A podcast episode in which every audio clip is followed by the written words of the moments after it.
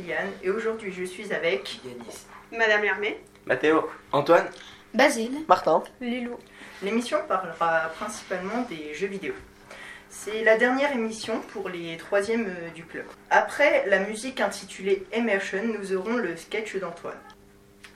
Voici la musique euh, Immersion.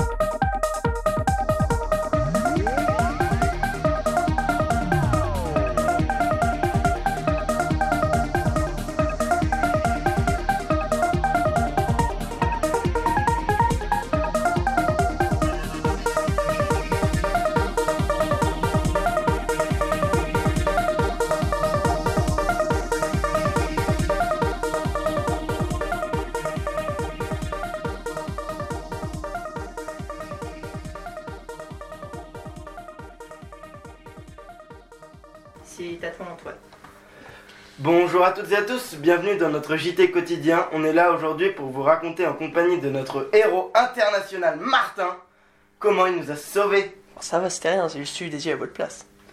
Et notre envoyé spécial Mathéo. Oui, je suis sur le terrain avec Martin. Pourquoi j'ai ce boulot-là Je vous entends, très cher. Un peu de respect pour les êtres supérieurs, je vous prie.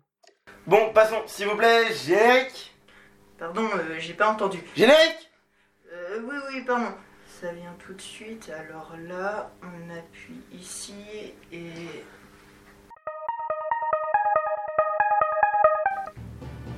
Regardez-moi cette équipe de bout en train. Un, un peu de respect pour Rose, sinon ton image et tout, c'est pas terrible. Oh, excusez-moi, très cher.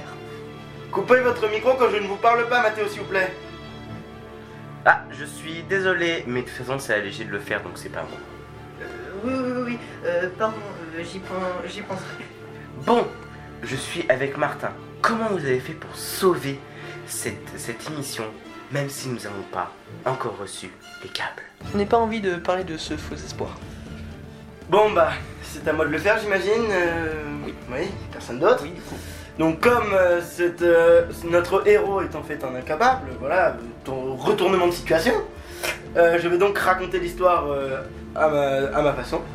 Donc, euh, tout commença un beau jour au mois de mai. non, non, non, c'était. Il c'est pas beau. Ouais, bon, tout commença un jour euh, où on venait de recevoir. C'était un vendredi, on venait de recevoir euh, le matériel radio. Donc, on était tous super contents de ça. C'était limite la fête et tout ça, fiesta et tout ça. Et puis, on s'est retrouvé face à un problème. Il nous manquait des adaptateurs pour les fils des micros. Donc là, l'heure était grave. Tout le monde était limite en deuil. Et, et là, Martin, euh, qui, a l'habitude de fouiller partout, mais qui est quand même très fort, très chanceux, a, a trifouillé des, trousses, des trousses, des espèces de trousses, il les a ouvertes. Et là, dedans, il y avait les adaptateurs pour brancher à ces fils qui rentraient pas en fait. Donc il les a adaptés, et là, les fils rentraient dans le micro. Les micros étaient branchés. Sauf que maintenant, il nous manque euh, encore deux films, et ceux-là, on les a pas. Donc, le faux espoir, voilà de quoi Martin parlait en parlant de faux espoir, mais voilà ce qui s'est passé. Donc, euh, voilà, fin de l'émission. Envoyez la pub. Merci pour euh, ce fabuleux sketch, Antoine. Nous, a- euh, nous avons maintenant la présentation de Uncharted. Mathéo. Bonjour, je vais vous présenter le meilleur jeu et le meilleur film depuis peu, Uncharted. Alors pour les personnes qui veulent frimer et euh, avoir les référencements, il y aura du spoil. Déjà, je vais vous parler du premier Uncharted, sorti en 2017. Il se nomme Uncharted Drake Fortune, seulement sorti sur PlayStation 3. Les créateurs sont Naughty Dog et financé par PlayStation. Bon, maintenant je vais parler un peu des personnages. Nous avons le personnage principal, Nathan Drake, petit-fils de Francis Drake, pardon, de Sir Francis Drake, qui, est un véritable corsaire explorateur anglais du XVIe siècle. Euh, pour les gens qui ne savent pas c'est quoi un corsaire, c'est un pirate une lettre de droit par un pays. Mais bon, pour les autres, c'est un, un donc c'est un pirate. Euh, Nathan Drake est un personnage, euh, comment dire ça, aventurier et débile. Après, nous avons Victor Sullivan, son meilleur ami, même s'il est vieux. Moustache, chemise hawaïenne et un cigare dans la bouche, comment parvenir ce personnage incroyable? Il aidera Nathan Drake dans toute l'histoire et il sauvera la vie plusieurs fois aussi. Puis Elena Fischer, c'est une journaliste TV. Il y a un lien d'amitié, voire amoureux vers la fin, euh, avec Nathan Drake et Elena. Bon, maintenant je vais parler de Uncharted Drake Fortune, qui veut dire le premier. Nous trouvons Nathan Drake dans l'eau, cherchant un tombeau, le tombeau de Francis Drake. Il ouvre et le seul truc qu'il y a c'est un journal. Même pas de la poussière, non, qu'un journal. Puis Elena Fischer, qui se filmait pour une euh, pour un journal en disant la vérité sur Francis Drake. Nathan et Elena vont donc voient le journal, le lisent et se rendent compte que Francis Drake a trouvé l'Eldorado. Euh, Nathan et Sullivan, qui l'attendaient dans un avion, vu qu'on s'était dit bon gentleman à l'époque, laissent Elena sur l'île. Euh, ils trouvent un temple aztèque qui devait se trouver avec l'Eldorado. Une pièce espagnole aussi retrouvée dans un sous-marin nazi. Si vous comprenez pas, vous inquiétez pas, c'est normal. Puis, un peu au milieu, un peu après, on retrouve une ville complète sur l'eau, ou un peu. En ruine, c'était soit des Espagnols, soit des Anglais. Ils disent pas dans le jeu. Bon, alors, l'Eldorado, on se rend compte que après, en fait, ce n'est pas un- une ville, mais un tombeau. Parce que pour eux, Eldorado, ça veut dire euh, l'homme en or. Voilà, ça explique tout. Bon, après, il y a des pirates, que voilà, il faut toujours de l'action. Euh, Peut-être aussi que l'Eldorado est une malédiction qui transforme les personnes en zombies. Peut-être. Et après avoir une bataille épique avec l'Eldorado sur un bateau qui a été ramené par un hélicoptère, je vous dis n'importe quoi, une charpette, on se rend compte que l'Eldorado coule, laissant l'Eldorado sous l'eau. Bon, après il y a Sullivan qui a ramené un tonne d'or, mais ça faut pas le dire. Voilà, je vous ai, je vous ai présenté euh, Drake Fortune. Je vous laisse euh, avec ce débat. Maintenant, moi je me casse. Maintenant, c'est l'heure du débat.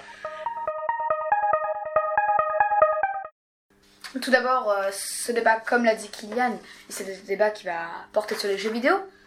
On parlera notamment donc euh, de ce qui pourrait être gentil, euh, pas gentil, mais agressif et rendre agressif et dangereux pour la santé mentale des jeunes, mais aussi ce qui pourrait aider pour euh, certains points.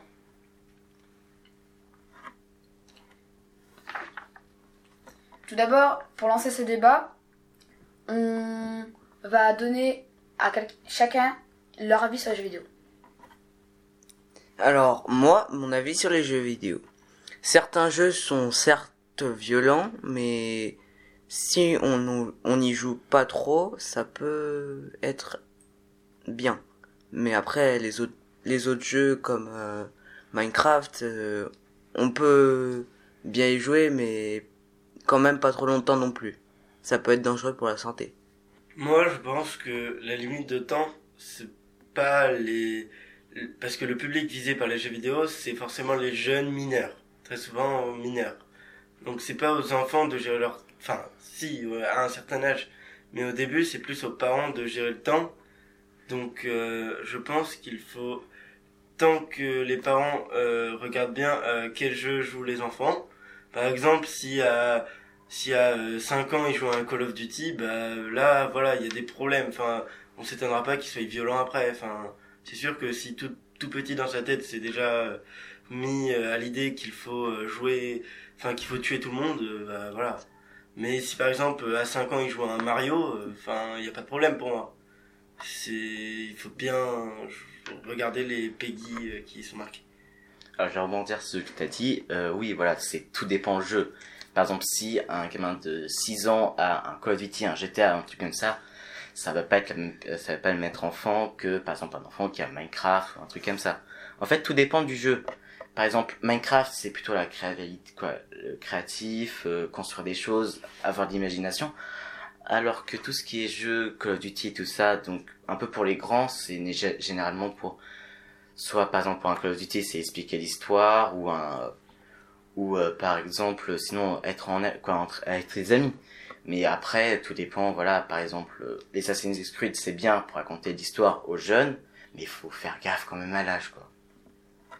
Effectivement, puisque comme tu as dit Mathéo, les jeux vidéo racontent l'histoire, mais ne racontent pas toute l'histoire, car dans la plupart des jeux vidéo qui ont été faits et inventés il y a par les États-Unis et il y a comme déjà quelques années, on peut dire ça, qui sont qui commencent un peu à, vieillir, et ben c'est ça a toujours été l'armée américaine qui étaient les gentils, contre l'armée de l'URSS, qui étaient les méchants, à cause de la situation de la guerre froide.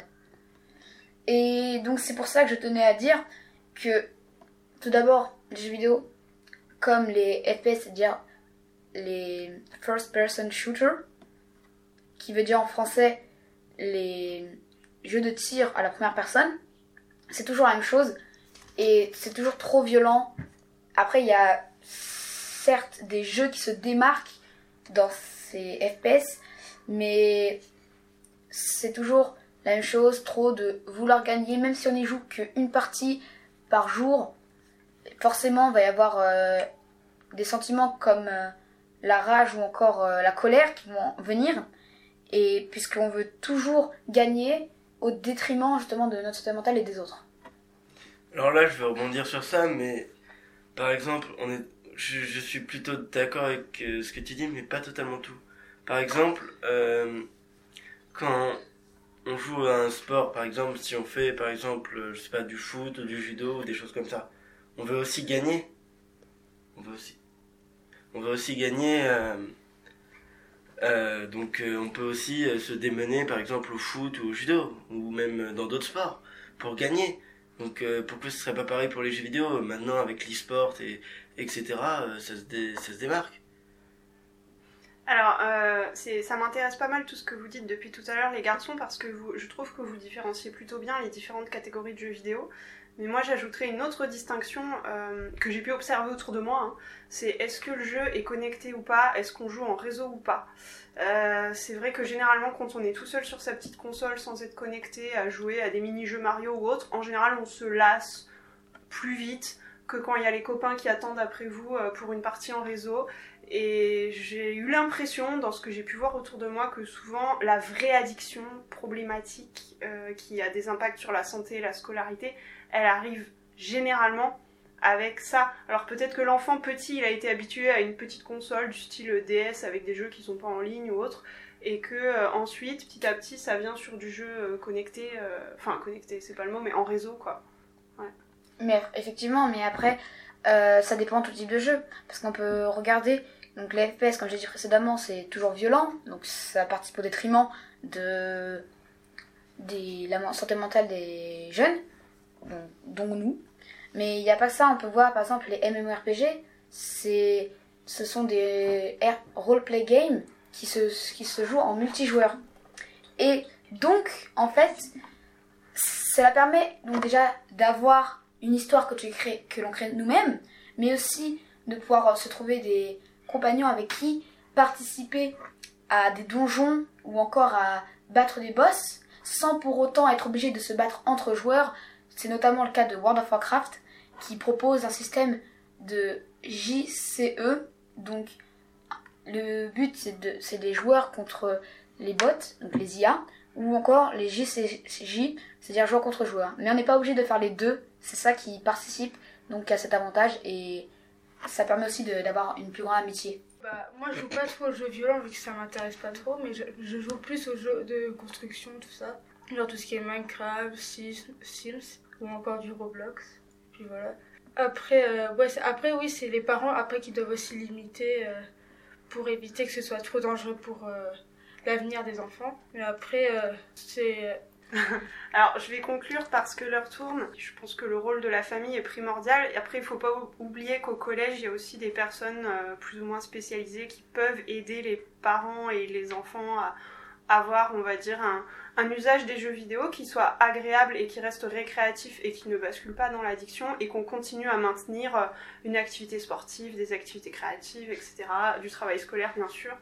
Et euh, on peut se tourner par exemple vers euh, le site internet de l'association 36912 par rapport aux enfants et aux écrans.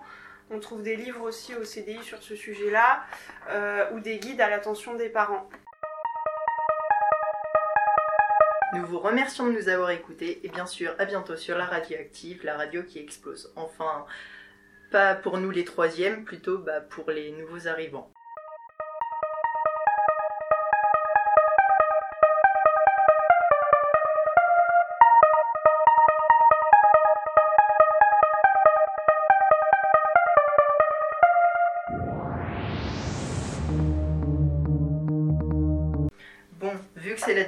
Émission pour les troisièmes, tout le monde, tout le monde va dire un petit mot. Euh, salut, c'est Mathéo.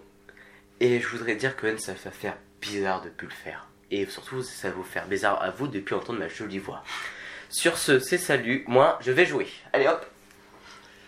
Bon bah voilà, je vais la dire pour une dernière fois, la phrase que j'ai répétée souvent depuis 4 ans. Bon bah salut les kiwis. C'était un plaisir de vous faire une présentation manga et de jeux vidéo pendant plusieurs années. Je ne sais plus exactement. Mais donc, je vais partir. Et peut-être que je continuerai ça dans ma vie. Moi, je vais vous dire au revoir comme Antoine a dit au revoir à ses bouclettes hier. Et je ne pourrai plus vous parler de jeux vidéo ou même de réalité virtuelle, je suis désolé.